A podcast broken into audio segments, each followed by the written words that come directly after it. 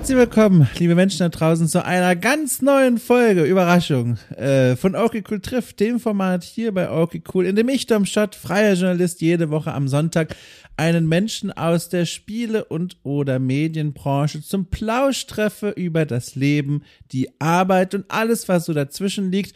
Und liebe Leute, ich kann es euch sagen, diese Woche war ich äh, ganz besonders freudig auf die Aufnahme, denn ich habe wieder getroffen, beziehungsweise wieder gehört einen alten Bekannten, einen alten Freund von mir, nämlich Tim Hoppmann. Und Tim Hoppmann könnte der einen oder anderen Person da draußen bekannt sein durch seine fast zehnjährige Tätigkeit als Videoredakteur bei Gameswelt. Gameswelt, eine Spielredaktion, eine Spiele-Webseite, ganz klassischer Spielejournalismus, die es auch schon seit zigtausend Jahren gibt und die immer noch weiterhin existiert. Dort hat er gearbeitet, äh, zehn Jahre lang fast, hat sich dann dort verabschiedet, ist zu Sport 1 gewechselt, auch als Videoredakteur, allerdings nicht mehr in der Arbeit mit Spielen, sondern mit, naja, Sport und vor allem Fußball. Und danach, und jetzt wird's ganz besonders spannend, danach sagte er sich, so, Leute, drei Jahre Sport 1 gemacht, jetzt äh, kündige ich und reise durch Europa.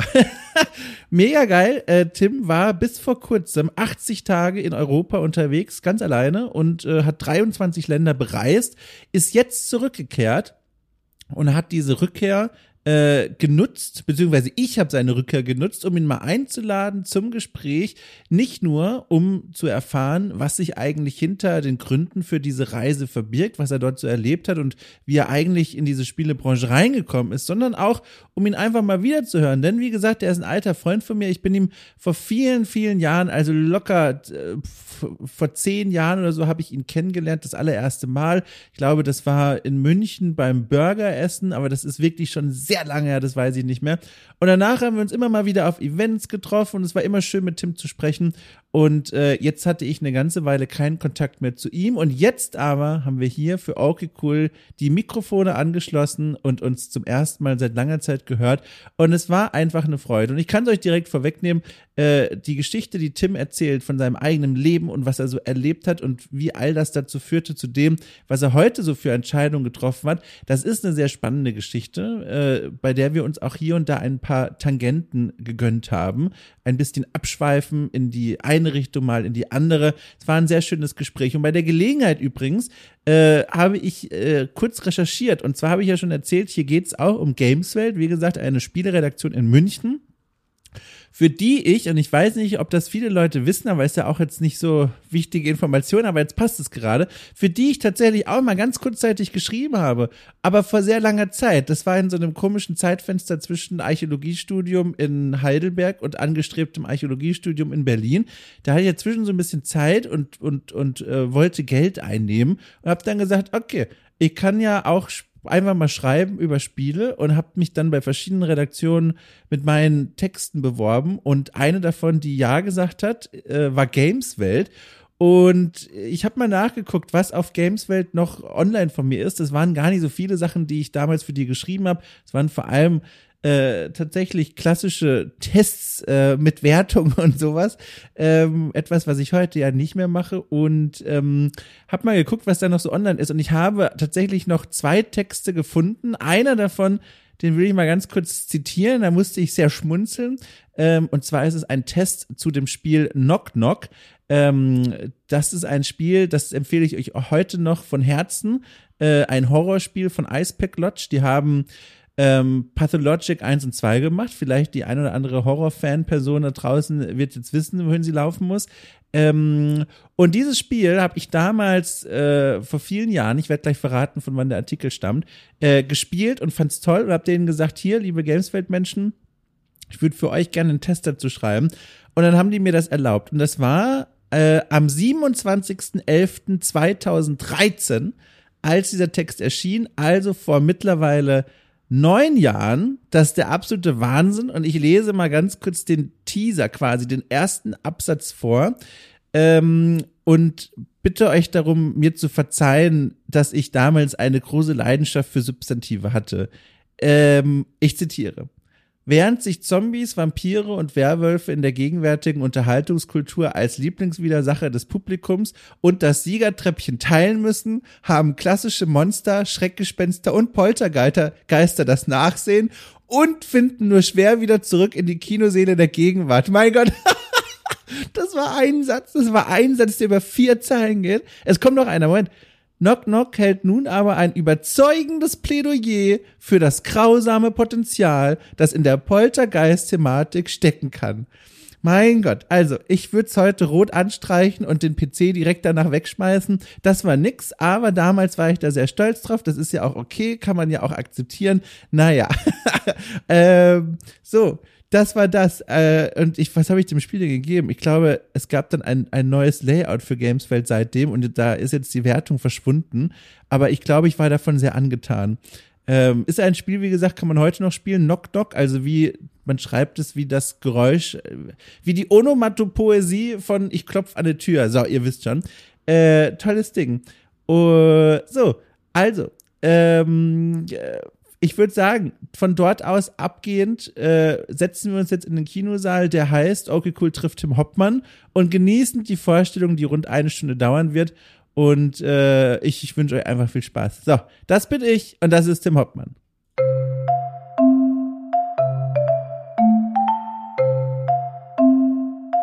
Mein Gott, ich freue mich so doll, äh, dass das funktioniert hat, dass wir uns hier zusammengefunden haben. Ohne Witz. Äh, es ist, es ist ein ganz komisches Gefühl irgendwie, aber auch ein schönes, weil du bist, also ich erzähle erstmal von meiner Perspektive, wie so eine, eine Stimme aus der Vergangenheit, die ich zuletzt gehört habe, als ich in einem ganz anderen Lebensabschnitt mich befunden habe. Ich glaube, als wir uns zuletzt gesehen haben, da warst du zu Besuch in Berlin mal kurz. Ja, ich glaube auch. Genau, und da war ich auch noch selber festangestellt in Berlin. Ich habe natürlich in Berlin gelebt. Ich habe noch in meiner alten Wohnung gewohnt, in einer alten Beziehung war ich gewesen, in der alten Stadt natürlich. Jetzt bin ich ja in Hamburg. Das ist für mich so ein, so ein ganz krasser Blick gerade zurück in meine eigene Vergangenheit. Wie, wie ist es denn für dich? Wo, wo, wo, wie fühlt sich's gerade an? naja, also ich bin immer noch in München, äh, jetzt mittlerweile ja schon seit ähm, über zwölf Jahren tatsächlich. Also ja. äh, wenn ich mir das so vor Augen führe, so eine verdammt lange Zeit. Und ich hätte ja. damals auch nie im Leben damit gerechnet. Ich bin ja auch in Berlin gewesen vorher und äh, dann nach München zu ziehen.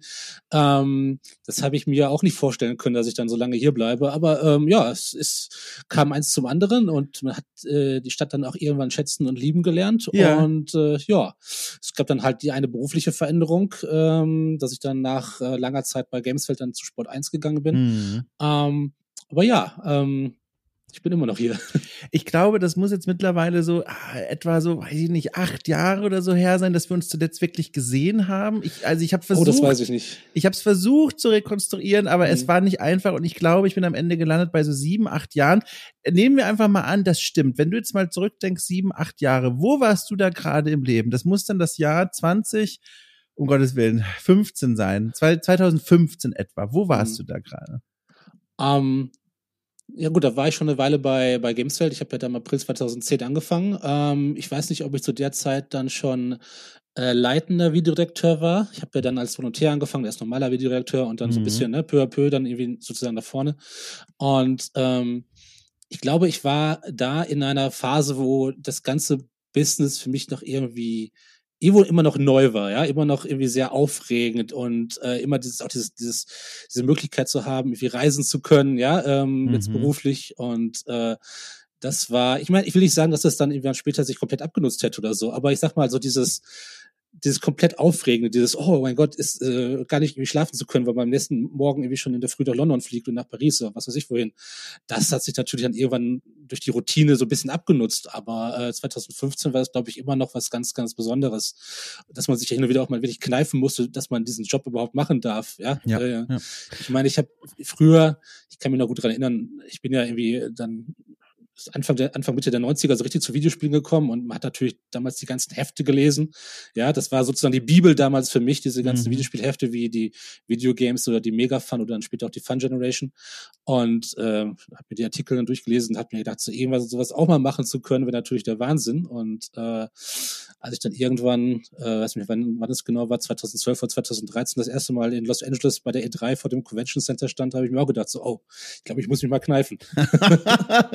Das glaube ich. Das ist auch so, wenn du so auch erzählst, das Jahr 2015, laut meiner Recherche warst du da schon fünf Jahre bei Gameswelt. Da hast du 2010 angefangen. Und was ich so krass finde, fünf Jahre bei einem Arbeitsplatz zu arbeiten, gerade auch in unserer Branche, das ist schon ein Stückchen. Also das fühlt sich schon lange an, kann sich durchaus lange anfühlen. Und das spricht, das ist jetzt so eine Annahme und Frage in den Raum hinein, das spricht ja auch so ein bisschen für diese damalige Arbeitsatmosphäre bei Gameswelt, oder? Das muss ja ein ordentlicher Laden gewesen sein, für dich ganz subjektiv, wenn du es da nach fünf Jahren und sogar noch länger ausgehalten hast. Ja, auf jeden Fall. Also, ähm, ich meine, wir waren relativ kleine Redaktion, ne? kleiner Verlag. Ja. Ähm, ich glaube, die Webmedia ist immer noch einer der wenigen, die jetzt noch unabhängig sind. Ähm, und ich glaube, aber das hat uns auch irgendwie eine gewisse äh, Freiheit gegeben. Ja? Also es, es waren viele, viele lustige Momente dabei. Wir waren, wie gesagt, ein relativ kleines Team, aber wirklich ein gutes Team. Ähm, diese viel zitierte verschworene Gemeinschaft, von, von der man immer gerne redet. Ne? ähm, aber wir hatten viel Spaß miteinander und äh, die Kommunikation war auch gut und ähm, meine, wir waren ja in unserem Videoteam dann nochmal sozusagen so ein bisschen äh, getrennt von, vom Rest. Ähm, und äh, ja, also gerade mit, mit Felix, Felix Rick äh, mhm. zu arbeiten, ähm, der auch immer für, für eine Spontanität oder eine verrückte Aktion gut ist, das war äh, auch immer auch immer spannend, äh, was er sich dann als nächstes wieder einfallen lässt. Ähm, ja, auch gerade mit ihm dann irgendwie zusammen auf äh, welche Events zu reisen, das, äh, ja, das hat Spaß gemacht. Und äh, ja, also mit vielen bin ich auch heute noch in, äh, in Kontakt. War das eigentlich, das habe ich mich all die Jahre immer gefragt, ich habe das dich das, glaube ich, nie gefragt eigentlich. Warum eigentlich bist du als Videoredakteur in diese Welt der Spielebranche reingegangen, in den Spielejournalismus, wenn man so möchte? Weil du hast ja gerade gesagt, du hast die ganzen Zeitschriften verschlungen, ähnlich wie ich auch damals, hast aber dann den Weg quasi über Video und auch mit einem, ich, also mit einem Technikansatz ja fast schon, weil du dich ja mit diesem ganzen Technikkram dann auseinandersetzen musstest, gewählt. Warum eigentlich das? Warum nicht ganz klassisch als Tester oder als Redakteur da versuchen reinzukommen? Um, also um ganz kurz so den Werdegang äh, abzureißen, also ähm, so richtig konkret wurde das alles irgendwie so 2004 oder 2005 rum. Ich war damals in dem GamePro Forum sehr aktiv Ach. und irgendwann schrieb mich dann jemand an, äh, hey, du scheinst dich ja ganz gut ausdrücken zu können und hast ja irgendwie auch Ahnung. Ähm, wir haben da diese Hobbyseite, hast du nicht Bock da irgendwie äh, mitzumachen und irgendwie ein paar Artikel zu schreiben und sowas. Und äh, es gibt auch Testmuster. Und das fand ich natürlich, also erstmal war es war es eine Ehre, überhaupt gefragt zu werden. Ähm, und dann äh, die, die Aussicht, dass man halt äh, Spiele jetzt auch einmal kostenlos bekommen könnte, theoretisch, ja. war natürlich auch, auch reizvoll. Und dann habe ich bei dieser Hobbyseite mitgemacht und äh, habe festgestellt, so ja, ähm, das kann ich mir schon auch ähm, so als richtigen Beruf vorstellen. Hab aber dann parallel irgendwie auch so überlegt, ich war dann so dieser typischen Phase in meinem Leben, was will ich eigentlich machen? eher was mit Medien, ne? das berühmte. Mhm. Und äh, hatte dann die Chance, in Berlin eine Ausbildung zum Mediengestalter für Bild und Ton zu machen. Und bin ah. dann somit eher dann in die audiovisuelle Produktionsschiene gegangen. Ähm, aber schon zu dem Zeitpunkt stand für mich fest, weil normalerweise gehen dann Leute zum Fernsehen oder so, mhm. ja, oder irgendwie äh, an, an, zum Film. Aber für mich war eigentlich damals schon klar, nee, ich will das als Basis nehmen, um dann auch weiterhin was mit Videospielen zu machen. Und ähm, über dann ein Praktikum in Berlin bin ich dann bei Gameswelt gelandet, äh, mehr oder weniger durch Zufall. Und äh, ursprünglich tatsächlich als Textredakteur. Also ah. beziehungsweise 50-50. Ich sollte ähm, 50% Text, 50% ja. Video machen. Das war zu dem Zeitpunkt, wo ähm, gerade ähm, Insert Coin, also die ja. Flaggschiff-Sendung sozusagen von Gamesfeld gerade noch ähm, ganz neu war. Also ähm, und man gerade an Gamesfeld TV, also eine reine Plattform für Videos, ähm, gearbeitet hat. Die sollte dann kurz nach meinem Start dann launchen. Und ähm, dann hat man aber äh, herausgestellt, so, okay, wir haben so viel Bedarf an, an Videokram und ähm, so dass ich dann immer mehr in die Richtung gegangen bin, bis ich dann irgendwie letztendlich eigentlich nur noch Video äh, gemacht habe. Bis auf wenige Ausnahmen. Du hast von einem Zufall gesprochen, Tim. Dieses Ei kann ich nicht links liegen lassen. Ich muss fragen, wie kann es sein, auch allein geografisch, es ist ja der Knaller. Du bist gerade in Berlin zu diesem Zeitpunkt und Gameswelt befindet sich ja im tiefsten Süden in München, mhm. bei München, weiß ich ehrlich gesagt gar nicht, bei München, in München. Ähm, also wie es der Zufall so will, ähm, als ich dann in Berlin bei Area Games äh, mein, mein Praktikum damals gemacht habe, ja. da habe ich äh, den äh, Tim Lenzen kennengelernt. Der war da gerade als Videoredakteur angestellt. Aha. Und der Tim ist dann ähm, kurz vor mir nach München gezogen, weil er bei Gamesfeld angefangen hat. Und ähm, ich habe dann von einem wiederum anderen ähm, Kollegen von Area Games dann irgendwann den Tipp bekommen, so, ey, du kennst doch dann Tim Lenzen noch, die suchen gerade in München Leute, äh, bewirb dich da doch mal. Ähm, ja gut, alles klar, Bewerbung äh, hingeschickt und äh, die, die Legende besagt, dass ich eigentlich schon aussortiert wurde, weil ich halt ein paar Lücken in meinem Lebenslauf hatte und äh, dann aber durch Zufall der Tim wohl meine Bewerbung irgendwo hat rumliegen gesehen, ähm, auf dem eigentlich schon äh, die wären es nicht Stapel und dann sich erinnert hat so, ach ja, mit dem, den kenne ich ja, mit dem habe ich ja schon gut zusammengearbeitet, arbeitet, der ist gut, ähm, ladet den doch zumindest mal ein und äh, der Rest, wie man so schön sagt, ist Geschichte. Ach, das ist ja auch eine hochinteressante Geschichte. Jetzt habe ich es auch endlich mal verstanden, wie dieser Weg da überhaupt stattgefunden hat. Aber auch da hast du schon wieder sowas fallen gelassen, dass ich direkt hinterherlaufe und aufsammeln muss. Ähm, die, die Sache mit dem, oh Gott, ich habe hier gerade, Entschuldigung, ich bin gerade richtig erschrocken. Hier ist gerade ein Kater um meine Beine gelaufen. Ich habe gerade wirklich gedacht, um Gottes Willen, was habe ich hier am Fuß, um Gottes Willen. Weil ich muss mich mal ganz kurz runterbeugen, weil, oh Gott. So, mein Gott. Ähm, Tim, jetzt habe ich meine Frage vergessen. Nein, warte mal. Äh, oh Gott, warte mal. Du hast gerade äh, Tim Lenzen und äh, mein Gott, jetzt habe ich die Frage vergessen. Tim, kann das denn sein? du wolltest, äh, du hast ich weiß wieder. musst du noch aufheben. Okay. Ich weiß wieder. Ich habe nämlich gerade mir das versinnbildlicht. Mein Gott, ich bin ganz aufgeregt, Tim. ähm, ich habe mir das nämlich gerade nur versinnbildlicht. Jetzt kam ich wieder drauf. Lücke im Lebenslauf. Da muss ich auch noch mal, wenn ich darf, nachfragen. Das ist hier zu dem Zeitpunkt noch recht früh in deinem Leben. So klingt es zumindest wie und wo entstanden da Lücken, dass du, dass es da dann hieß, okay, das könnte vielleicht für uns ein Kandidat sein, den wir eher aussortieren? Also ich hatte möglicherweise, als ich so ähm, 18, 19 war, meine rebellische Phase, wie das halt vielleicht einige Leute Ach. im Alter haben. Und ähm, ich bin damals mit meiner Familie für mehrere Monate ähm, nach Atlanta gezogen, in die USA. Mein Vater nee. hat dort ein, ähm, einen Job äh, übernommen. Familie ist dann mit. Ähm, ich wollte zwar nicht so wirklich, aber ich war zu dem Zeitpunkt noch nicht volljährig, deswegen, naja, welche, was für eine Wahl hast du schon? War für mich aber immer klar, dass sobald sich die Gelegenheit ergibt, dann ich zurück nach, ähm, nach Deutschland gehe. Und, also, äh, also auch egal was die Eltern sagen werden, für dich stand fest, ich werde wieder zurückgehen. Ich habe ich hab tatsächlich, und das war echt ziemlich dreist, äh, hinter dem, dem Rücken meiner Eltern mich äh, quasi wieder neu bei meiner Schule, meiner ehemaligen Schule an, angemeldet. Ich habe denen gesagt, so, ah hier, ich bin ja jetzt 18 und ich habe, äh, meine Eltern haben mir das okay gegeben, Zwinker, Zwinker, äh, nach Deutschland zurückzukehren. Und äh, ja, dann habe ich quasi dann meine Eltern vor veränderte Tatsachen gestellt, äh, habe gesagt, so hier, meine Schule hat mich schon wieder akzeptiert. dann zum Hafen gegangen, bei so einem Tanker als Matrose angefangen. Ja, genau. ich dreh durch. Jedenfalls bin ich dann nach Deutschland zurück und es gab aus irgendwelchen Gründen, ich kriege das nicht mehr so genau zusammen, Probleme mit äh, meinem, meinem Zeugnis. Mhm. Aus, den, aus den USA, das wurde nicht anerkannt vom Kultusministerium. Und dann haben die gesagt, so ja, hm, müsstest jetzt die letzte Klasse nochmal wiederholen. Und ich so, nö.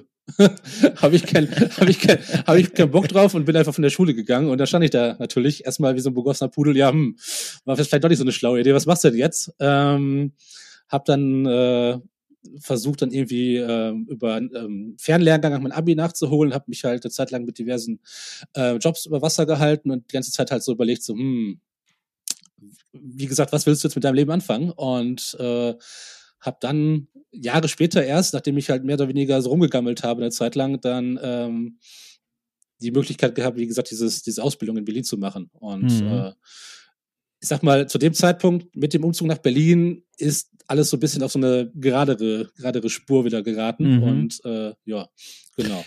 Hat es da einen Ruck gebraucht auf irgendeine Art und Weise, dass du aus dieser Zeit der Jobs, um sich über Wasser zu landen, dann in diese Richtung wieder dich hast fortgebildet? Oder war das etwas, was du sowieso die ganze Zeit im Hinterkopf hattest und quasi nur auf die Gelegenheit gewartet hast? Ähm, ich glaube, ich glaube beides tatsächlich. Also sowas im Hinterkopf, sowas machen zu wollen. Wie gesagt, ja. ich hatte ja immer schon Interesse, auch gerade was, was Videospiele und Medien angeht. Ähm, aber es gab dann auch einen Moment, wo man sich dann eigentlich schon fast von diesem Traum verabschiedet hatte, weil man sich dachte so, okay, ähm, jetzt äh, bin jetzt, da war dann zu dem Zeitpunkt dann auch schon fast Mitte 20 und da denkt man sich auch, okay, jetzt ist der Zug wahrscheinlich abgefahren. Ja, steinalt, ne? Wie man ja. sich damals dann gedacht hat. und äh, ich bin, glaube ich, jemand, der äh, auch immer äh, einen Arschtritt von außen braucht, ja. Mhm. Also der wirklich ähm, sich manchmal nicht so wirklich von sich aus selber motivieren kann, äh, mhm. äh, gerade wenn es um wirklich große Entscheidungen geht, das Leben ähm, beeinflussen können und werden und äh, braucht dann, wie gesagt, oft dann jemanden, der dann irgendwie auch äh, mich so ein bisschen pusht. Und ähm, in dem Fall waren das dann meine Eltern, äh, die gesagt haben, so ja, ey, was, die Zeit läuft ab sozusagen, was, jetzt, Mhm. mach doch, jetzt mach doch mal was mit deinem Leben, was sind denn deine Träume und was willst du machen? Und ich so, ja, ich will das und das und das machen. Und dann, ja, dann komm doch nach Berlin. Ja, hier gibt's doch Möglichkeiten, ja, das ist eine große Stadt, gerade Medienstadt und so. Ähm, und ja, bin da durchaus äh, aus dem Ruhrgebiet dann raus. Ähm, und bin dann nach Berlin, in die große Stadt sozusagen. Und Mhm. äh, ja, wie gesagt, von da an lief das dann alles ein bisschen anders. Und äh, ja, ich bin sehr froh, damals diesen Schritt gegangen zu sein. Also es hat sich auf jeden Fall bezahlt gemacht im Endeffekt. Mein Gott, du erzählst ja von diesen Arschtritten, aber völlig eigeninitiativ hast du ja diese Entscheidung getroffen, sobald es geht, wieder von Atlanta zurück nach Deutschland und dann irgendwie zu, mit der Schule weitermachen. Was hat's denn damit eigentlich auf sich? Also, dass dieser starke, weiß ich nicht, Drang da existiert hat, wieder zurückzugehen, war das aus diesem Rebellionsding heraus oder wurdest du mit Atlanta nicht warm oder wolltest du da also gar nicht dahin? Weil es ist ja schon aufregend, glaube ich, so als Teenager plötzlich in eine völlig andere Welt und Kultur geworfen zu werden. So. Also aufregend war es schon. Ja. Ich Ja. bin da in der äh, sogenannten äh, Junior Class, also die vorletzte vor dem Abschluss in der Uh. Also keine richtige Highschool, das war eine internationale Schule, aber es, es lief im Prinzip wie eine normale Highschool ab und ich sage auch immer, also alle Klischees, die man so sieht in den ganzen ähm, amerikanischen Highschool-Filmen, also die stimmen fast alle. kann, ich, kann, ich, kann ich aus eigener Erfahrung sagen. Ähm, Moment, da muss ich direkt nachfragen. Wenn die Klischees stimmen, zu welcher Stereotypen Schülergruppe hast du dich denn dazu gesellt? Warst du ein Sportler? Warst Nee, du ein Nerd? Oder was, was warst du da? Ja, ich, also ich, ein Jock, also ein Sportler war ich auf keinen Fall. Ich war schon eher bei den Nerds, also einer, der ähm, immer auch ein bisschen introvertierter war und der dann auch eigentlich lieber seine Ruhe haben wollte, der dann irgendwie, ähm, ja, so ein bisschen der Eigenbrötler war. Bis du eines Tages von einer Spinne gebissen wurdest dann änderte sich alles. Oh Gott, oh Gott. Ich habe schon die zweite Ja. Cola getrunken, Tim. Es tut mir furchtbar leid. Du kriegst das jetzt hier alles ab. Nee, äh, sehr gerne. Es macht ja Spaß, darüber zu reden. Ich meine, und aber ich glaube, das Problem war damals, dass ich schon von Anfang an so eine ablehnende, ablehnende Haltung gegenüber der ganzen Sache hatte. Ja, also Ja, ich wollte ja. nicht umziehen. Ich wollte meinen, ich hatte kurz vorher äh, in, in, in Oberhausen, in meiner Heimatstadt, einen äh, neuen Freundeskreis erschlossen. Ähm, den wollte ich nicht aufgeben. Ähm, und deswegen bin ich halt von Anfang an mit so einer Null-Bock-Haltung dahin und habe deswegen, glaube ich, auch nie geschafft, mich da so richtig zu integrieren. Mhm. Ähm, ich fand alles faszinierend. Ähm, ich erzähle auch immer gerne so, ich habe mal in den USA gelebt, auch wenn es im Endeffekt nur neun Monate waren, aber ähm, nee, das, das, ich bin damit nie richtig warm geworden. Auch mit der amerikanischen Mentalität nie so wirklich. Also Mhm. ich mag die USA, ich mag es als, als Reiseland, aber ähm, damals als auch heute noch möchte ich da wirklich nicht wohnen, um ehrlich zu sein. An was denkst du da genau, wenn du sowas sagst? Ähm, ich hatte vor allen Dingen, das klingt jetzt wahnsinnig deutsch, ich weiß, aber ich hatte vor allen Dingen ein Problem mit dieser ähm, doch sehr aufgesetzten amerikanischen Freundlichkeit. Und ich Oh, weiß, ja. ich tue damit sicherlich einigen Amerikanern Unrecht, weil nicht alle sind so, aber ähm, ich meine, man kennt es ja, dieses ähm, Mhm. alle machen so voll Smalltalk, Smalltalk mit einem und wollen irgendwie alles wissen, aber wenn man mal ehrlich ist, oft interessiert es sich ja nicht gar nicht. Ja, das ist alles nur dieses, dieses, ja, diese, diese Routine, die da so ein bisschen einfach abgerufen wird bei denen. Ne? Mhm. Und ähm, das fand ich irgendwie immer irritierend und ähm, noch ein paar andere Sachen, aber ähm, ja, ich glaube, zu nicht unerheblichen Teil ist es halt auch bei mir zu suchen, einfach dieses, ähm, auch diese Bereitschaft, oder nicht diese Bereitschaft zu haben, sich da so ein bisschen einfach zu arrangieren zu wollen. Verstehe. Dann, dann springen wir von Deutsch jetzt mal zur Gameswelt. Und jetzt kommt nämlich ein super spannender Punkt, äh, den du auch mal gerne erklären kannst, was da eigentlich tatsächlich passiert ist, weil du warst da ab 2010 bis 2019 und von 2019 gab es dann, du hast es ganz am Anfang schon mal kurz angerissen, einen Einschnitt, denn dann hast du bei Gameswelt deinen Posten verlassen und hast angefangen als Videoproducer bei Sport 1. Auch in München, aber jetzt thematisch so ein bisschen anders äh, ge- gelagert und auch aus der Spielebranche erstmal ein bisschen raus. Warum? Warum bei Gamesfeld kündigen, wenn das ja wirklich, gerade auch wenn wir ins Jahr 2015 so zurückschauen, auf die Biografie zurück, wenn das ja eigentlich wie ein Glücksgriff klingt? Mhm. Also, ich glaube, im Grunde war es eigentlich primär der Wunsch, einfach mal was anderes zu machen. Ne? Mhm. Nach zehn Jahren sind eine lange Zeit und ich glaube, ich habe dann auch einfach, ähm, ja, also vielleicht hat auch so ein bisschen einfach die, die Abwechslung oder Herausforderung gefehlt. Ich glaube, ich wollte einfach wirklich mal was, was Neues sehen, mal eine andere Perspektive. Ähm, neues Unternehmen, neue Kollegen, neues, neuer äh, Aufgabenbereich und ähm, dann ergab sich die Möglichkeit, äh, bei Sport 1 anzufangen. Ähm, ein guter Freund von mir, den du vielleicht auch noch kennst, der Florian Merz.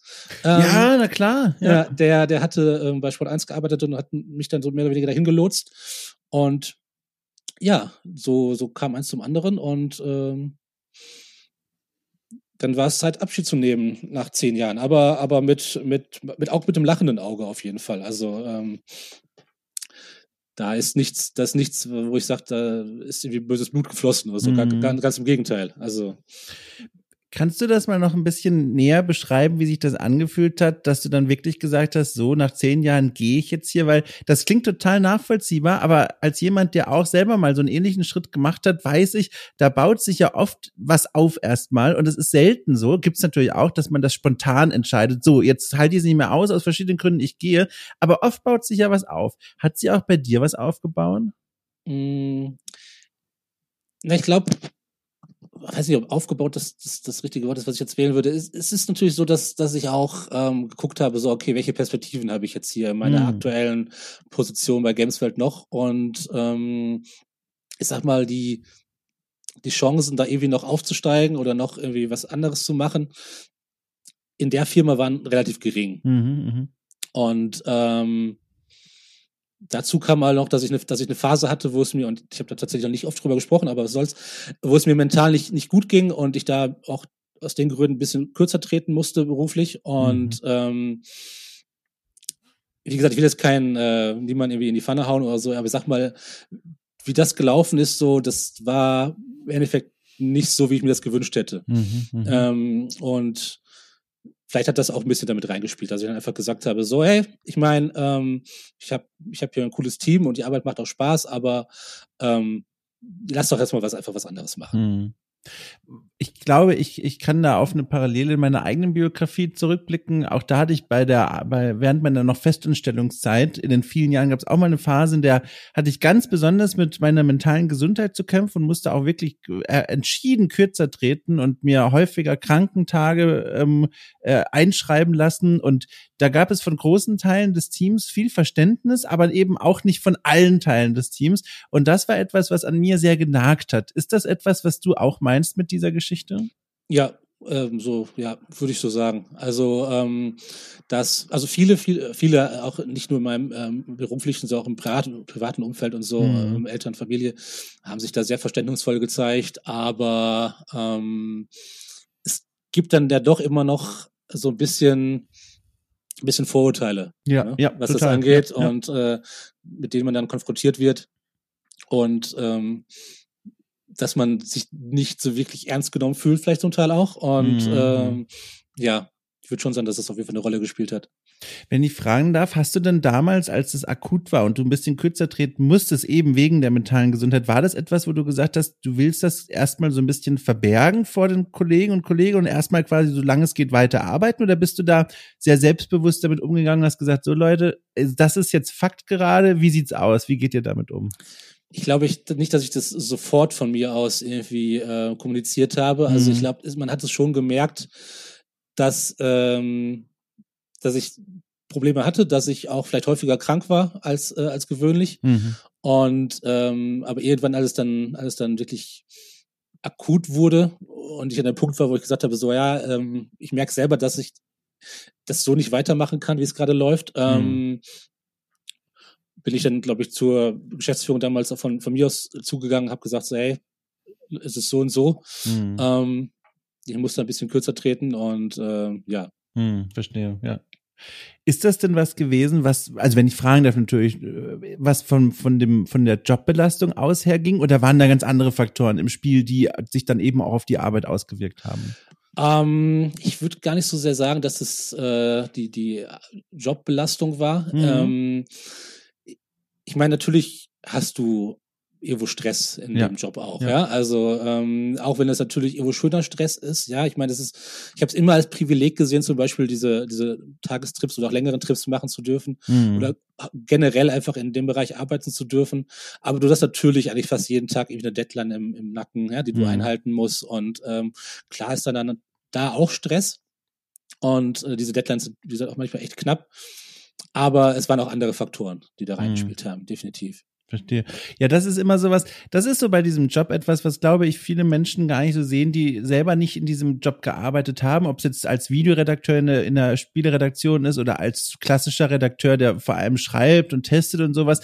Aber da waren, also ich erinnere mich auch zurück, als ich noch diesen ganz normalen Redakteursalltag hatte, da waren echt Belastungswochen dabei, ähm, die, die es ganz schön in sich hatten. Und auch rückblickend sehe ich das jetzt erst so richtig mit einem anderen Verständnis von Arbeit, als ich damals hatte. Also ich erinnere mich zum Beispiel an, was zum Beispiel ganz normal war, ähm, wenn große Spiele erschienen sind, auf die die Welt gewartet hat, die großen AAA-Spiele, war es selbstverständlich, dass du natürlich am Abend bis in die Nacht hinein gespielt hast, dabei natürlich Notizen gemacht hast und dann früh morgens entweder weiter gespielt oder schon am Test geschrieben hast. Und das waren Überstunden im Grunde, ähm, die oft auch gar nicht ausgeglichen wurden, weil offiziell arbeitete man eigentlich, aber es sah aus wie Videospiele spielen. Und das ist dann oft so ein grauer Bereich gewesen, wo dann gesagt wurde oder angenommen wurde, na ja, das ist ja jetzt dein Hobby, ne? Videospiele spielen, das kann man ja nicht als Arbeitszeit abgelten. Und das ist nur ein Baustein von vielen, der bei vielen Menschen aus dieser Zeit damals zu einer Überarbeitung geführt hat. Äh, oder auch klar, die Messen vor allem. Mein Gott, die Messen. Also das ist ja bis heute noch so, dass Redaktionsteams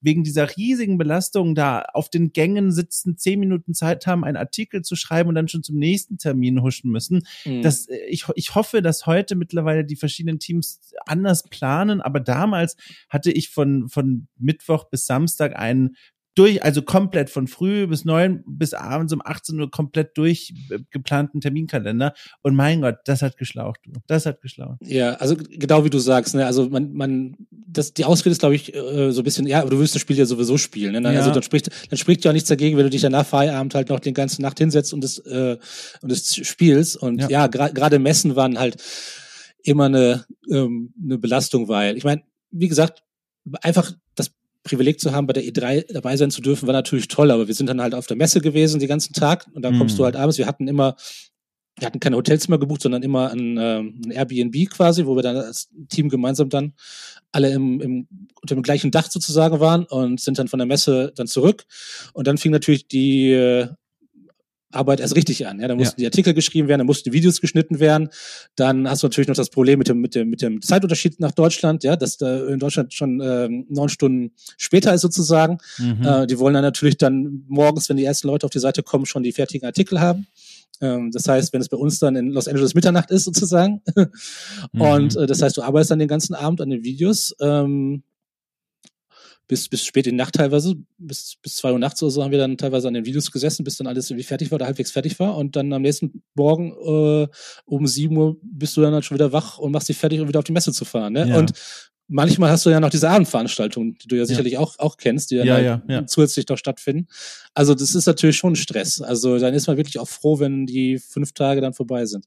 Und da hat sich auch wirklich was verändert von diesem von der Verteilung der Belastung in diesem Berufsbild. Wenn ich, also ich habe die Zeit damals nicht mitbekommen, aber wenn man in den Podcast den altgedienten Herren zuhört, die von ihrer Redakteurszeit erzählen vor dem Internetjournalismus, dann klingt das auch wahnsinnig anstrengend, aber anders gelagert. Also wenn dort an Heften gearbeitet wurde, so wird das immer wieder erzählt. Ich kann jetzt nur wiedergeben, was ich da gehört habe, dann klang es immer so, zu Beginn des Monats alles relativ entspannt, so fast urlaubsartige Verhältnisse. Und je näher natürlich das Ende der, des, äh, Ende des Monats äh, herannahte und die Abgabe-Deadlines für die verschiedenen Artikel, damit die noch gepresst und gedruckt und alles werden konnten, ähm, desto krasser wurde es. Und dann halt wirklich bis zu Extremsituationen, wo Leute gar nicht mehr aus dem Büro rausgingen, sondern nur noch geschrieben und gelayoutet und, und noch gekürzt haben und so weiter und so fort. Und das gibt's ja heute in der Form nicht mehr, aber heute ist die Belastung im Internetjournalismus und auch, glaube ich, über die Grenzen des Spieljournalismus hinaus eine, also eine ständige Belastung, weil du ja ständig immer so ein Level hast an, es passiert immer wieder was, du musst der Schnellste sein in dieser Aufmerksamkeitsökonomie und du musst eigentlich immer up to date bleiben. Und das ist auf Dauer wahnsinnig zehrend. Ja, also ich habe auf der E3 und auch auf der Gamescom, also am letzten Messetag durchaus auch schon Leute gesehen, die dann wirklich einfach im Sitzen eingeschlafen sind, ja. während sie gerade in der Präsentation bei wohnen. Mir selber ist das tatsächlich auch schon mal passiert, irgendwie auf der E3 am letzten Messetag, äh, dass ich mir eine Präsentation angeguckt habe und ähm, ich muss dann irgendwie weggenickt sein und am Ende äh, wird, ähm, stößt mich so ein ähm, amerikanischer Kollege, der neben mir saß, irgendwie die Rippen und sagt so, hier, ich habe mal, ich hab mal für dich mitgeschrieben und gibt mir irgendwie so eine äh, ein paar Notizen, die er irgendwie sich wow. mit, mitgemacht hat. Ja, da war ich, war ich sehr, denk, sehr dankbar. Ach ja, aber es ist, das heißt, wenn ich das alles mal so zusammenfasse und nochmal so auf das zurückblicke, was du gerade gesagt hast, es klingt jetzt nicht so, als würdest du bereuen, rückblickend heute bei Gameswelt gekündigt zu haben. Ähm, Nein, also bereuen, bereuen tue ich nicht. Nee. Also ja. ich glaube, das, das war einfach damals zu dem Zeitpunkt, wo ich das gemacht habe, äh, der richtige Schritt. Also das würde ich schon immer noch so ja. unterschreiben. Danach, jetzt super spannend, Sport 1, Videoproducer. Wie kommt's denn dazu? Warum, also vor allem, wie viel Absicht steckt dir da dahinter? Wolltest du Hauptsache irgendwas anderes machen äh, oder war das ein ganz gezielter Sprung? Also irgendwas anderes jetzt einfach nur, um jetzt bei Gamesville wegzukommen oder so, hätte ja. ich jetzt nicht gemacht. Also ja. das war, war schon so, dass das auch mit in meine Interessen reinspielt. Also ich interessiere mich halt schon seit seit Ewigkeiten für Fußball und ich meine, Sport 1 ist ein Sportsender, aber wenn man jetzt ehrlich ist, ähm, er könnte genauso gut Fußball 1 heißen, weil was, was in Deutschland halt am meisten zieht mit Abstand ja. und was auch, woraus auch, sag ich mal, 90 Prozent der Berichterstattung äh, bestand, ähm, also bei Sport 1 generell und bei uns sogar noch mehr äh, im, im YouTube-Team, ist eben Fußball. Und äh, ja, deswegen war es schon, schon reizvoll, ähm, dann auch wieder was machen zu können, wo sich die, wo die Interessen auch da sind, ja, und immer schon, immer schon da waren. Mhm. Wie war das denn, als du dort dein Bewerbungsgespräch hattest? Hast du dort angesprochen von selbst, dass du manchmal vielleicht, oder lass mich von der anderen Seite auskommen, weil das ist eigentlich so viel einfacher zu erklären, was ich meine wenn man, äh, wenn man, wenn man feststellt, man kämpft so ein bisschen mit der eigenen mentalen Gesundheit, geht es ja oft auch darum, dass es wiederkehrende Dinge sind. Das sind Episoden, die kommen immer mal wieder und es gibt natürlich auch einige Krankheitsbilder, je nachdem, mit was du dich da herumgeschlagen hast, die sind dann irgendwann auch bewältigt und tschüss, aber ganz oft kommen die ja wieder und begleiten einen so ein bisschen. Und dann geht es ja oft darum, herauszufinden, mit welchen Werkzeugen kann ich diesen Episoden eigentlich begegnen. Und da frage ich mich, wenn das sowas ist oder war, bist du dann damit ganz offen ins Bewerbungsgespräch und hast das auch angesprochen, um vielleicht wieder so eine Situation wie bei deinem vorherigen Arbeitgeber zu vermeiden? Oder wie bist du damit umgegangen? Das war damals zu dem Zeitpunkt, wo ich persönlich das Gefühl hatte, ich muss es nicht ansprechen, ah, weil ich in einem Moment bin oder in der, in der Situation bin, in der Phase bin, wo ich das, wo ich das im Griff habe. Ja, ja. Ähm, ich hatte dann auch äh, irgendwann, glaube 2018, äh, eine ähm, Therapie äh, angefangen und die hatte mhm. sich auch als doch sehr sinnvoll herausgestellt. Ich habe da viel daraus mitnehmen können und ähm, ja, war dann war zu dem Zeitpunkt, wo ich dann Sport, bei Sport 1 angefangen habe, der Meinung, so, ach, das, das äh, muss ich jetzt nicht erwähnen, ähm, mhm. dass, ähm, weil ich wollte diesen Shop auch haben und ich wollte nicht, dass das dann irgendwann vielleicht der Faktor ist, dass mir sie mir die Stelle nicht geben Klar, ähm, ja. und äh, habe es deswegen nicht erwähnt. Ähm, und ja, genau, habe es beim Bewerbungsgespräch einfach mal auf den Tisch fallen lassen. Ja. Du warst dort von 2019 bis 2022, also drei Jahre lang, also bis Juli 2022 mhm. diesen Jahres. Kurz gefragt, ist, hat dir neue Job dir denn das gebracht, was du dir erhofft hast? Ähm, teilweise. Also man muss natürlich dazu sagen, das, das fiel jetzt natürlich genau in die Corona-Zeit rein. Ne? Also ich hatte mm, den Eindruck, ja. äh, ich habe im November 2019 angefangen und äh, März 2020 waren wir im Lockdown dann schon. Äh, und ich hatte das Gefühl, zu dem Zeitpunkt, wo das dann hieß, so ja, wir geht jetzt äh, in, ins Homeoffice, ja, ähm, und der Betrieb ist mehr oder weniger jetzt für ein paar Wochen eingestellt, weil ja auch die Bundesliga und so zum Beispiel ausgesetzt hat, ähm, dass ich zu dem Zeitpunkt äh, die Kollegen noch gar nicht richtig kennengelernt hatte, dass ich noch irgendwie gar nicht so richtig den, den Fuß in der Tür hatte mhm. ähm, in, in der neuen Firma. Und die Homeoffice-Zeit hat da auch, glaube ich, nicht geholfen. Ja? Also, dass mhm. man da irgendwie, ähm, klar, gab es tägliche Meetings online, aber so richtig bin ich da, glaube ich, dadurch nie angekommen in der Firma, äh, bis dann wir wirklich wieder ähm, wirklich in Präsenz dann zurück im Büro waren und ähm, ja, man dann auch die Chance hatte, so ein bisschen einfach auch ähm, das ganze Unternehmen eigentlich auch richtig kennenzulernen erst zu dem Zeitpunkt. Ja, ja. Ähm, ja, das hat, das hat natürlich auch ein bisschen damit reingespielt, dass ich da irgendwie, ähm, ja, glaube ich, die ganzen drei Jahre über nicht das Gefühl hatte, da jetzt ähm, wirklich, also dass die Leute wirklich wissen, wer, wer ich überhaupt bin und was ich da mache. Mhm, so genau. Mhm, mhm. Hat das dann, also du hast schon gesagt, das hat auch mit reingespielt, äh, dass du dann im Juli gekündigt hast wieder. Was, was trug da noch alles dazu bei, dass du nach drei Jahren, was ja trotzdem eine lange Zeit ist, mhm. gesagt hast, okay, Leute, äh, das war es hier erstmal für mich? Ähm, auch das waren wieder mehrere Faktoren, ähm, ja. aber ich glaube, dass ähm, einfach auch der, der Wunsch nach Veränderung wieder da war und vor allen Dingen hatte ich jetzt zu dem Zeitpunkt auch die Möglichkeit oder es wurde immer konkreter, dass ich diese, diese Reise, die ich halt schon seit so vielen Jahren mir, mir gewünscht hatte, sie machen zu können, mhm. dass sich das da zu dem Zeitpunkt konkretisiert hat, dass es jetzt die richtige Gelegenheit ist, das in die Tat umzusetzen. Dass ähm, ja ich zum einen jetzt nicht so sehr an dem, an dem Job hänge, dass es mir wirklich richtig schwer fällt, ähm, da einen Schlussstrich zu ziehen. Ähm, und zum anderen, dass einfach die, die, sowohl die, ja, die finanzielle Möglichkeit auch einfach da war, äh, diese mhm. Reise machen zu können. Mhm. Und ähm, ja, sozusagen ähm, the stars aligned, wie man, wie man so schön sagt. Und mhm. äh, ich habe die Gelegenheit dann beim, beim Shop ergriffen. Ja diese Reise, das ist jetzt natürlich dieser große äh, Reiseelefant im Raum. Und jetzt kommen wir zu dem, ich bin schon ganz gespannt, wir fangen direkt da an, wo du eben gesagt hast, es war eine, eine Sache, die dich schon länger beschäftigt und fasziniert hat. Warum eigentlich? Also du hast eine Europareise gemacht, was war es, dass du vor offenbar schon längerer Zeit dir gedacht hast, Mensch, darauf hätte ich mal Bock, weil das ist jetzt auch nichts, was ich, glaube ich, jeder Mensch irgendwie frühs auf den Post-it schreibt und sagt so, das gehen wir heute mal an also ich glaube, ich hatte schon von, von, von Kindesbeinen an einfach äh, sehr viel Spaß, neue Länder, neue Kulturen und Sprachen kennenzulernen. Ich hatte das große Glück, dass meine Eltern mich als Kind auch schon immer mitgenommen haben, wenn sie, wenn sie verreist sind, auch mhm. teilweise ähm, größere Reisen. Also ähm, wir sind jedes Jahr, fast jedes Jahr, glaube ich, nach Italien äh, gefahren ans Meer, aber meine Eltern sind auch mit mir schon, da war ich, glaube ich, sieben oder so, äh, mhm. sechs, sieben, auch schon in die USA gereist. Ne? Und haben wir da eine Tour durch Florida zum Beispiel gemacht, Florida und New Orleans und so. Ähm, kann ich mich natürlich heutzutage noch schemenhaft dran erinnern oder nur anhand von, von Fotos. Aber äh, das war natürlich cool, dass man schon in dem jungen Alter die Möglichkeit hatte, sowas erleben zu dürfen. Mhm. Und ähm, ja, war schon immer äh, super neugierig auf alles, oder? an neue Kulturen.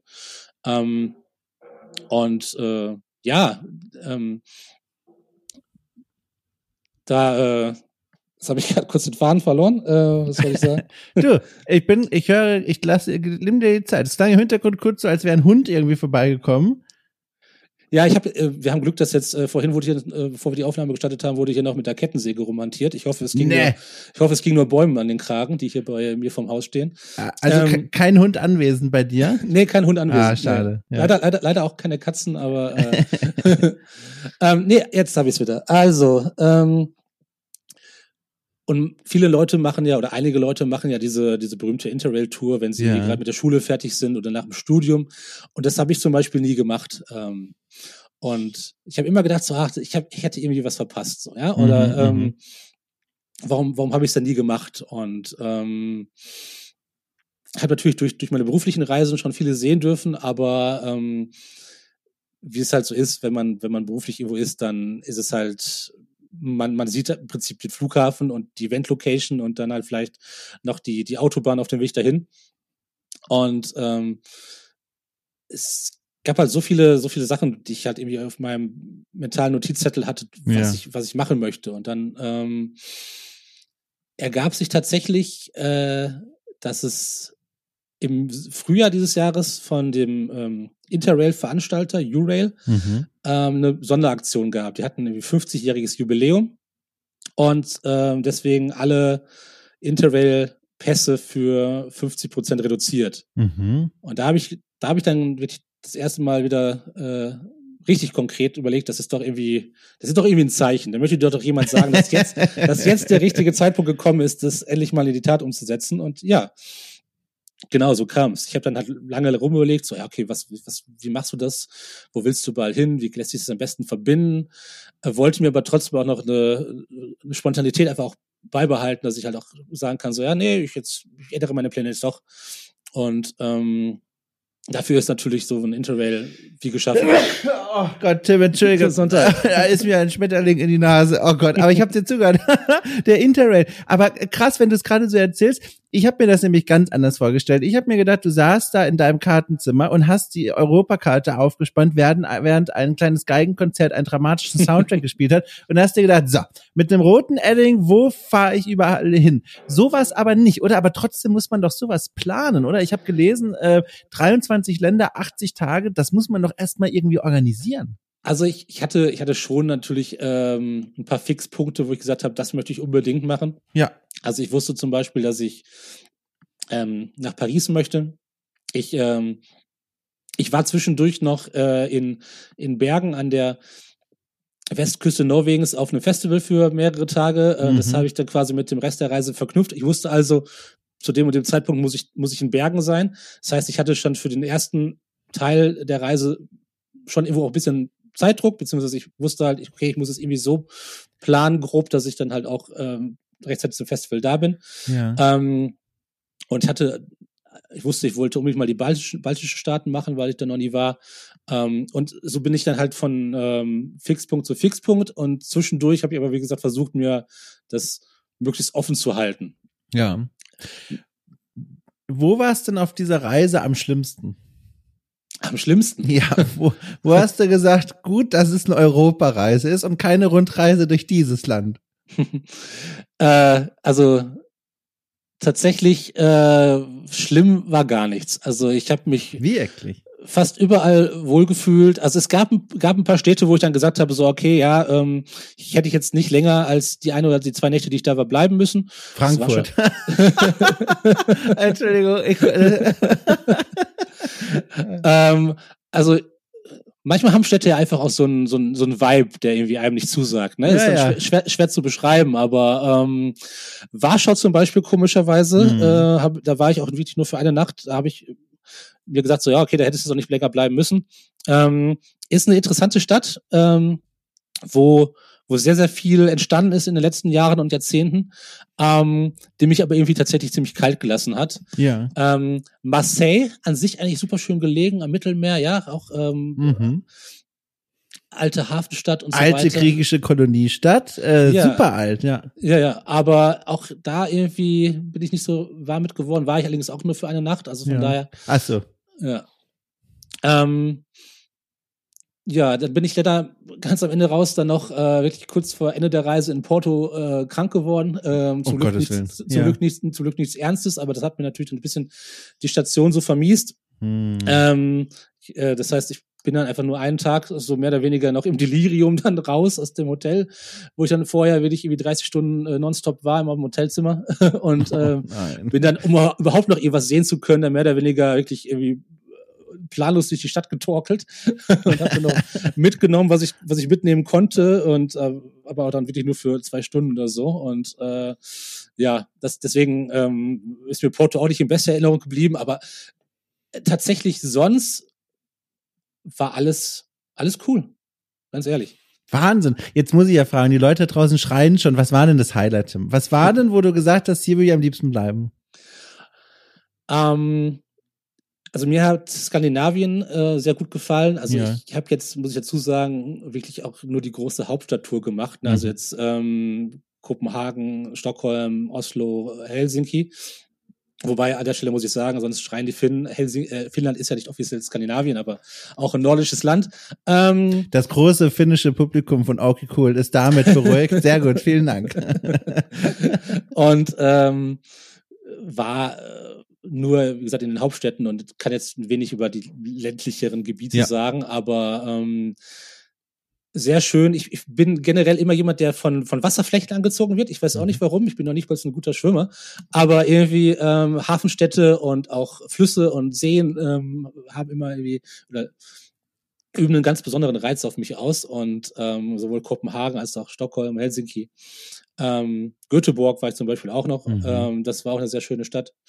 Ähm, haben mir sehr, sehr gut gefallen. Und vor allen Dingen, es ist so, das habe ich letztens irgendwo gehört und ich fand das eigentlich sehr treffend. Äh, wenn man nach, von Deutschland nach Skandinavien reist, ist es so ein bisschen, als würde man zehn Jahre in die Zukunft reisen. Mhm, mhm. Weil äh, gerade so was ähm, bargeldloses Bezahlen und so angeht, ne, ist, ist man da schon, ähm, Mhm. ist man da in Deutschland immer noch so ein bisschen ähm, in der Steinzeit. Und ähm, nee, auch, auch generell schöne Städte, alles sehr gut organisiert, ähm, super ähm, öffentlicher Nahverkehr auch, ähm, tolle Museen. Ich hatte auch Glück mit dem Wetter, muss man dazu sagen. Ähm, nicht nur in Skandinavien, sondern generell, was mhm. natürlich auch, denke ich mal, ein Faktor war. Ähm, weil wenn jetzt, äh, weiß ich, es in, sagen wir mal, Stockholm ganz kleine Ströme gegossen hätte, ich weiß nicht, ob ich dann den gleichen Eindruck mitgenommen hätte, wie ich ihn jetzt habe. Ähm, aber ja, Skandinavien hat mir gut gefallen. Aber ich glaube, mein Highlight, wenn ich mich entscheiden müsste von allen Ländern, ist Kroatien. Wirklich? Ja, mhm. Ähm, ich hatte drei Stationen in Kroatien. Ich war in Zagreb, ich war in Split und in Dubrovnik. Und ähm, die Städte, alle, jede für sich hatte irgendwie ihren eigenen Reiz. Ähm, aber gerade Split und Dubrovnik fand ich einfach auch ähm, aus historischer und architektonischer ja. Sicht einfach total toll. Also Split haben sie ja die Altstadt quasi in diesen Diokletianspalast reingebaut. Ja, ähm, ja. Äh, und ähm, also deswegen ist viel von diesem Palast auch noch erhalten und super kleine Gassen, so ein bisschen wie in Venedig. Ähm, mit zum Glück ein bisschen weniger Touristen. Und ähm, ja, schön gelegen an so einer, an einer Bucht, ähm, Stränden und so. Ähm, und Dubrovnik äh, war, dadurch, dass ich ein großer Fan von Game of Thrones ähm, war, natürlich immer auch ein, ein großes Ziel. Mhm. Sie haben ja da, ähm, also das war ja im Prinzip King's Landing in der Serie. Das ist ja in Dubrovnik äh, gedreht worden. Ähm, und äh, ja, das war immer ein Wunsch von mir, da mal hinzureisen und äh, es hat tatsächlich alle meine Erwartungen erfüllt, auch die Stadt. Du bist auch alleine gereist, ne? Mhm. Wie war das denn eigentlich? Wusstest du da schon von vornherein, das wird für dich gar kein Problem sein oder war das für dich eine Herausforderung? Es, ja, es war schon natürlich eine Herausforderung, auch ähm, jetzt so ein bisschen gegen die Einsamkeit auch anzukämpfen. Ne? Ja, also, ja, klar, ähm, ja. Ich habe dann natürlich schon versucht, da zum Beispiel abends auch immer irgendwelche Bars zu finden ähm, und ähm, dann mit Leuten ins Gespräch zu kommen. Das hat auch in der Regel eigentlich immer geklappt. Also ich muss dazu sagen, ich bin großer Heavy Metal Fan und habe den immer gezielt dann auch schon, wenn ich wusste, okay, ich bin jetzt in dieser in jeder mm. Stadt, mir dann die entsprechenden Bars äh, ausgesucht, gut. wo man dann alle auch auf Gleichgesinnte trifft und dann auch leichter ins Gespräch kommt und dann nebenbei auch noch gutes Bier und gute Musik hat. und äh, aber natürlich gab es Momente, wo man schon sich einsam gefühlt hat. Ähm, aber ich habe dann halt versucht, das, das das möglichst positiv zu sehen, dass ich dann ja. auch dementsprechend Zeit einfach für mich habe, auch Zeit zu reflektieren und ähm, gerade auch mal nicht in dem gewohnten Umfeld zu sein, sondern einfach auch Zeit für mich zu haben. Mh, auch mal Zeit für, zum Beispiel zu haben, mal zu lesen in Ruhe, mhm. was auch viel zu kurz gekommen ist ähm, in der Zeit davor. Also ja, Einsamkeit war da, aber ähm, nicht so nicht so arg, wie ich das tatsächlich befürchtet hatte. Mit welchem Gefühl bist du denn dann jetzt nach Deutschland wieder zurückgekehrt? Mit dem Gefühl, einfach eine Bereicherung gehabt ja. zu haben. Ja, also wirklich ein Gefühl der Dankbarkeit, dass ich das auch machen konnte, diese Reise, ja, dass ich die Möglichkeit hatte, ähm, sie machen zu dürfen auch und einfach auch mit einem viel, viel größeren Erfahrungsschatz. Ja? Also diese ganzen, ich glaube, ich bin jetzt ja ziemlich genau in einem Monat wieder zurück, aber ich habe das Gefühl, diese ganzen Eindrücke immer noch nicht so richtig verarbeitet zu haben. Ne? Mhm. Ne? Also ähm, und ich glaube einfach, dass ich da viel auch für mich selber rausziehen kann aus dem, was ich, dass ich, was ich gesehen habe, was ich, was ich erlebt habe, was ich über mich selber auch erfahren habe. Also mh, hm, ja, einfach diese Selbstreflexion und ähm, auch das Wissen einfach, dass ähm, es so viel noch da draußen gibt mhm. und ähm, so viele spannende Städte, so viele spannende Menschen, ähm, so viele, so viele Menschen, die, die äh, alle ihre eigene kleine Geschichte haben, ja, deren Weg man vielleicht auch nur minimal gekreuzt hat, aber es einen trotzdem irgendwie bereichert hat. Ja, diese, diese Horizonterweiterung, ne, die eigene persönliche. Ich kenne das auch noch von den Grabungen damals während des Archäologiestudiums. Da hieß es dann auch, okay, alles klar, wir graben jetzt in den Abruzzen, da musst du jetzt aber alleine hinreisen von Süddeutschland aus. Und dann fliegt man erst nach Rom, dann steigt man in einen Bus und fährt ins Hinterland. Und irgendwann ist man weit weg von den Städten, wo Touristen unterwegs sind und nur noch wirklich dort auf dem Land, wo Leute rumlaufen, die, die wirklich auch noch nie aus ihrem Heimatdorf rausgekommen sind. Und man kehrt da, und selbst von diesen Kleinigkeiten kehrt man wirklich irgendwie anders wieder wieder zurück. Man hat Einblicke bekommen in eine Welt, die man so im Arbeitsalltag daheim gar nicht mitbekommen würde. Ja, vor allem auch das, ich meine, ich war ja jetzt in, in, in Europa und Europa ist ja schon irgendwie auch historisch bedingt immer mhm. ein Kontinent, der, der irgendwie eng zusammengestanden hat. Ja, man mhm. nicht immer nicht immer friedlich nat natürlich. Ähm, auch da gab es natürlich viele viele Konflikte in der Vergangenheit. Aber irgendwo hat Europa meiner Meinung nach schon irgendwo eine gemeinsame Identität. Und ähm, da hat man zum einen irgendwie einen gemeinsamen Grundstein sozusagen, aber mhm. gleichzeitig ähm, ist jede Kultur dann auch wieder für sich und einfach auch da Einblicke zu bekommen. Ähm, was ich zum Beispiel gemacht habe, ähm, ich bin halt ein, ein großer Freund des leiblichen Wohls ja? und äh, ich ähm, habe bestimmt auf der Reise jetzt sechs oder sieben ähm, Food-Touren gemacht in den Städten, in denen ich war. Geil. Das heißt mit einem lokalen Guide, ähm, irgendwie so Kleingruppen, also in der Regel waren das halt vier, fünf, sechs Leute. Und mit denen ist man dann halt drei, vier, fünf Stunden durch die Städte gelaufen und hat dann ähm, einheimische Spezialitäten kosten können und ist dann wirklich auch mit denen an die Orte gegangen, wo wirklich auch die Einheimischen hingehen. Ja, also oh. du, hast, du hast natürlich auch überall irgendwelche Touri-Fallen, klar, mhm. aber äh, und du hast nebenbei noch eine Stadtführung gehabt. Ne? Das heißt, es hat quasi äh, mehrere Sachen, die ich äh, halt sehr mag, verbunden. Essen zum einen, aber halt einfach auch ähm, was über die Städte und äh, die Geschichte und die Kultur zu lernen. Was war dein Lieblingsessen auf dieser Reise? Das muss ich fragen. ähm, oh Gott, äh, das, hast, das hast du mich kalt erwischt. Äh, ähm, ich glaube tatsächlich, das, das Leckerste war mit das Simpelste, was ich gegessen habe. Das war nämlich einfach so ein, so ein Heringsbrötchen in Amsterdam. Oh, warum denn ausgerechnet das? Ich weiß nicht, das war einfach, das war einfach irgendwie, äh, vielleicht hat das Ambiente da wieder zu beigetragen, dass ich das irgendwie in so einer äh, äh szenischen Gracht irgendwie vertilgt habe, aber ja. es war irgendwie, äh, es hat mir einfach sehr, sehr gut geschmeckt. Mein Gott. Äh, Nochmal kurz zurück zu Deutschland. Hattest du wieder Lust, hierher eigentlich zurückzukommen? Weil, also ich erinnere mich an meine Reisen in der Vergangenheit, da hatte ich oft das Gefühl, ich hätte noch länger wegbleiben können. Gut, ich war jetzt auch nicht 80 Tage meistens weg, aber hattest du Lust, wieder zurückzukehren zu den alten Tapeten oder wie hat sich das angefühlt?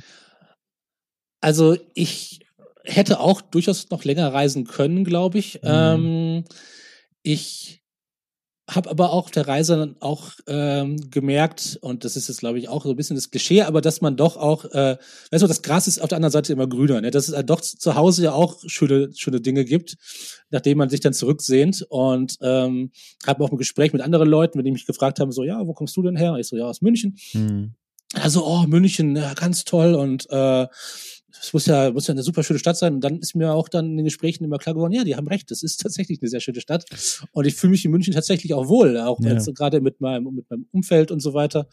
Und äh, habe, glaube ich, durch durch die Betrachtung aus der Distanz auch das, was ich, was ich zu Hause habe, glaube ich, einfach auch wieder mehr, mehr äh, schätzen gelernt, tatsächlich. Ja, ja. Und jetzt geht's ja wahrscheinlich wieder weiter mit der Arbeit, nehme ich an. Wie würdest du denn also wie, wie sähe denn jetzt dein perfekter Job aus, wenn du ihn dir selber formen könntest? Was würdest du denn jetzt am allerliebsten machen? Was sind denn da so die Dinge, die da so einfallen? Also, ich würde schon gerne in dem grundsätzlichen Tätigkeitsfeld, was ich jetzt letzten Jahre gemacht habe, bleiben, also in der Videoproduktion. Ja, ja. Ähm, ich könnte mir tatsächlich auch gut vorstellen, wieder in den Gaming-Bereich zurückzugehen. Mhm. Ähm, weil es einfach auch eine, eine Leidenschaft ist, die mich jetzt mein ganzes Leben mehr oder weniger schon begleitet. Und ich das schon auch irgendwo vermisst habe in den letzten Jahren, da irgendwie tätig zu sein. Ähm, auf der anderen Seite habe ich es aber auch genossen, mal jetzt ohne den äh, üblichen Zeitdruck einfach auch mal Spiele spielen zu können und mhm. einfach auch die Spiele spielen zu können, auf die ich gerade Bock habe und nicht die jetzt äh, nur die neuesten äh, Veröffentlichungen sind. Aber ja, grundsätzlich kann ich mir schon vorstellen, da wieder zurückzugehen. Und ähm, ich habe noch, ich habe noch eine, eine, eine andere andere große Leidenschaft, der ich zurzeit sehr ausgiebig fröne und durch die ich durch die Pandemie auch ähm, verstärkt äh, gekommen bin. Und das ist das das Quissen tatsächlich. Das Quissen? ja, also, ich bin ich bin äh, leidenschaftlicher Pubquisser. Wir haben da so eine kleine Crew, mit dem wir uns ah. regelmäßig äh, zum Pubquiz gehen und haben in der in der Corona-Zeit auch online uns eigentlich wöchentlich getroffen und uns dann gegenseitig ähm, ja Fragen gestellt und Quizzes gemacht äh, für die anderen jeweils.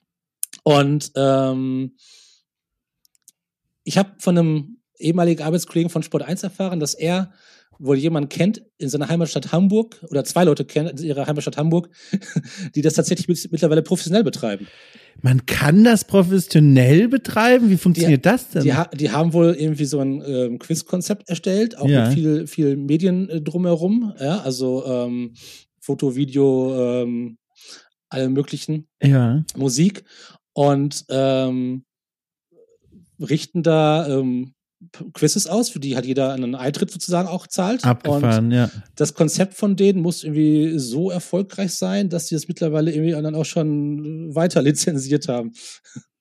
Wow, und da könntest du dir auch vorstellen, also, in diese Richtung, aha. In, also in einer, in einer ideal, idealen Welt, ja, ähm, ja. wo ähm, da wirklich überhaupt kein Risiko bestünde, würde ich das wahrscheinlich tatsächlich machen. Der Knaller. Tim, während du das erzählt hast, habe ich mal äh, kurz was gegoogelt und zwar die besten Pub-Quiz-Fragen. Ich habe Lust, dir zwei typische Pub-Quiz-Fragen zu stellen. Darf ich? Das sind wirklich so, das sind klassische Fragen, die so ein okay. typisches Pub-Quiz war. Ich mache das auch gerne, aber nicht so häufig wie du, aber ich habe das ja. vor der Pandemie mal sehr gerne gemacht. Das ist nämlich so Fragen, ich weiß ganz genau, wie das nämlich ist und du auch da sitzt man dann schon so drin, man hat schon zwei Bier getrunken und dann wird diese Frage so als zweites oder drittes gestellt und dann ja. stöhnen alle auf, weil sie alle eigentlich die Antwort wissen, aber es nicht so richtig hinbekommen. Und das halt davon ja. Genau, davon habe ich jetzt zwei Fragen für dich vorbereitet. Ja, ja das, ist dieses, das ist dieses typische Phänomen, dass du halt äh, in der, in der, sag ich mal, ähm, Situation dann oder der Stresssituation dann ja. plötzlich die einfachsten Dinge nehmen. Lustigerweise war ich jetzt erst letzten Samstag ähm, in Würzburg bei den bayerischen Quizmeisterschaften und äh, da stand ich dann auch teilweise bei einigen Fragen, die eigentlich, die eigentlich sonst, da könntest du mich nachts um drei wecken und ich wüsste das sofort, das Mega. geschossen, äh, wie der Ochs vom Berg stand, aber ja. also pass auf, erste Frage. Aus welcher Stadt kommen die Beatles? Liverpool. Okay, Knaller, alles komplett richtig. Jetzt wird's ein bisschen schwerer. Achtung. Wie viele Tasten hat ein klassisches Klavier? Ähm, 88. Was? Warum weißt du das? Warum weißt du das, Tim? Also, das ist so dieses, dieses, dieses, ähm, ohne zu wissen, was man sich dann irgendwie drauf geschafft hat. Ne, okay, ich habe ich hab noch so eine Frage. Also du merkst, aber ich habe, ich finde, die, die Pubquiz-Fragen habe ich gut getroffen. Das sind wirklich so, pass auf. Wie viele Kantone hat die Schweiz? Das war tatsächlich erst letztens noch irgendwie eine Frage, die mir gestellt wurde. Ich weiß jetzt nicht mehr, welchem Zusammenhang. Ähm, aber es, es sind, glaube ich, mehr als man denkt. Ich hatte, ich hätte, glaube ich, irgendwas zwischen 10 und 20 gesagt. Es sind, glaube ich, aber über 30, kann das sein? Es sind 26. 26, okay. Ja, naja. Aber ich bin beeindruckt. Ich finde das toll. Krass, ey. Aber was für ein guter Plan, ey. Das wäre ja mega geil. Also dafür schon toll, toll, toll. Ich frage mal andersrum, worauf hättest du gar keinen Bock? Äh, Gibt es da irgendwas, wo du sagst, also quasi Red Flag deiner Arbeitssuche, das willst du auf gar keinen Fall? Um,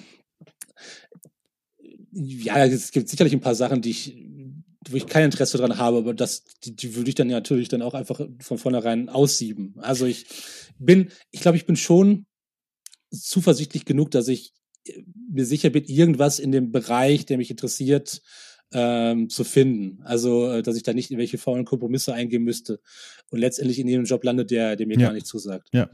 Mensch, du, da drücke ich dir aber gehörig die Daumen, aber bis es in den Gelenken knackt, du. Wirklich. Also ja, äh, ganz großes Daumen drücken. Ich werde es von außen weiterverfolgen und hoffe natürlich, dass du irgendwo landest, wo es dir auch richtig gut rundum geht. Und apropos gut rundum gehen, ich fand das richtig schön, mal mit dir wieder äh, zu quatschen und so ein bisschen zu hören, super. was passiert ist. Also, das ist ja, vor allem, ich konnte ja auch Fragen, was, was ich schon ewig mit mir rumgetragen habe und jetzt konnte ich es mal loswerden. Also hochspannend, wirklich toll. Nee, ich habe es auch, ich habe auch sehr, sehr genossen und ähm, ja, ich fand es auch schön, dass wir mal reden konnten. Ich meine, ja. ich verfolge folg natürlich auch mit großem Interesse, was du so gemacht hast um in den letzten Jahren. jetzt nicht nur mit Okay Cool, sondern auch mit The Pot und so, ja. ja. Ähm, also äh, ja, Schön. Es, es irgendwie geht's voran, Tim. Es geht irgendwie geht's voran. Ich freue mich. Du, ich drück dir wie gesagt die Daumen äh, und äh, lass uns in Kontakt bleiben und erzähl mir oder poste es irgendwo, wo ich es sehen kann, wie es weitergeht. Ich bin so gespannt. Das werde ich. Sehr schön. Tim, ich wink dir zu. Wir hören uns bald wieder. Vielen Dank, Dom. Bis dann.